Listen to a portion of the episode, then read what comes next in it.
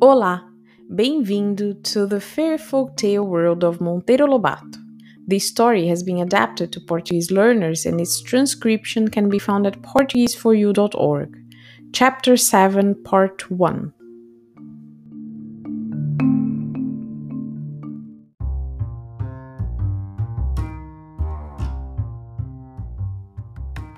É aqui, dentro destes gomos, que se geram e crescem meus irmãos de uma perna só, disse o Saci.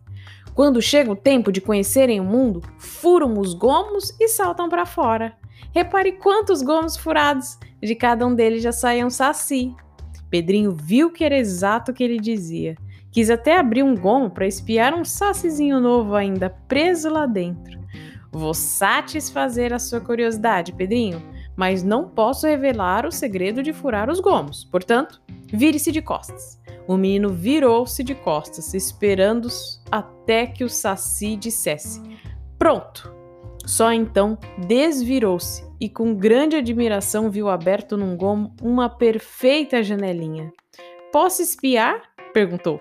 Espie, mas com um olho só, respondeu o Saci. Se espiar com os dois, o Sacizinho acorda e joga nos seus olhos a brasa do cachimbo. O menino assim fez.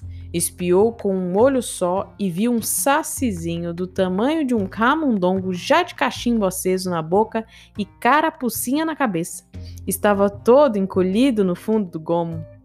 Que beleza! exclamou Pedrinho. Que pena o povo lá de casa não estar aqui para ver esta maravilha. Esse sacizinho ainda fica aí durante quatro anos.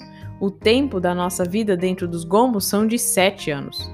Depois saímos para viver no mundo 77 anos exatos. Alcançando essa idade, viramos cogumelos venenosos ou orelhas de pau.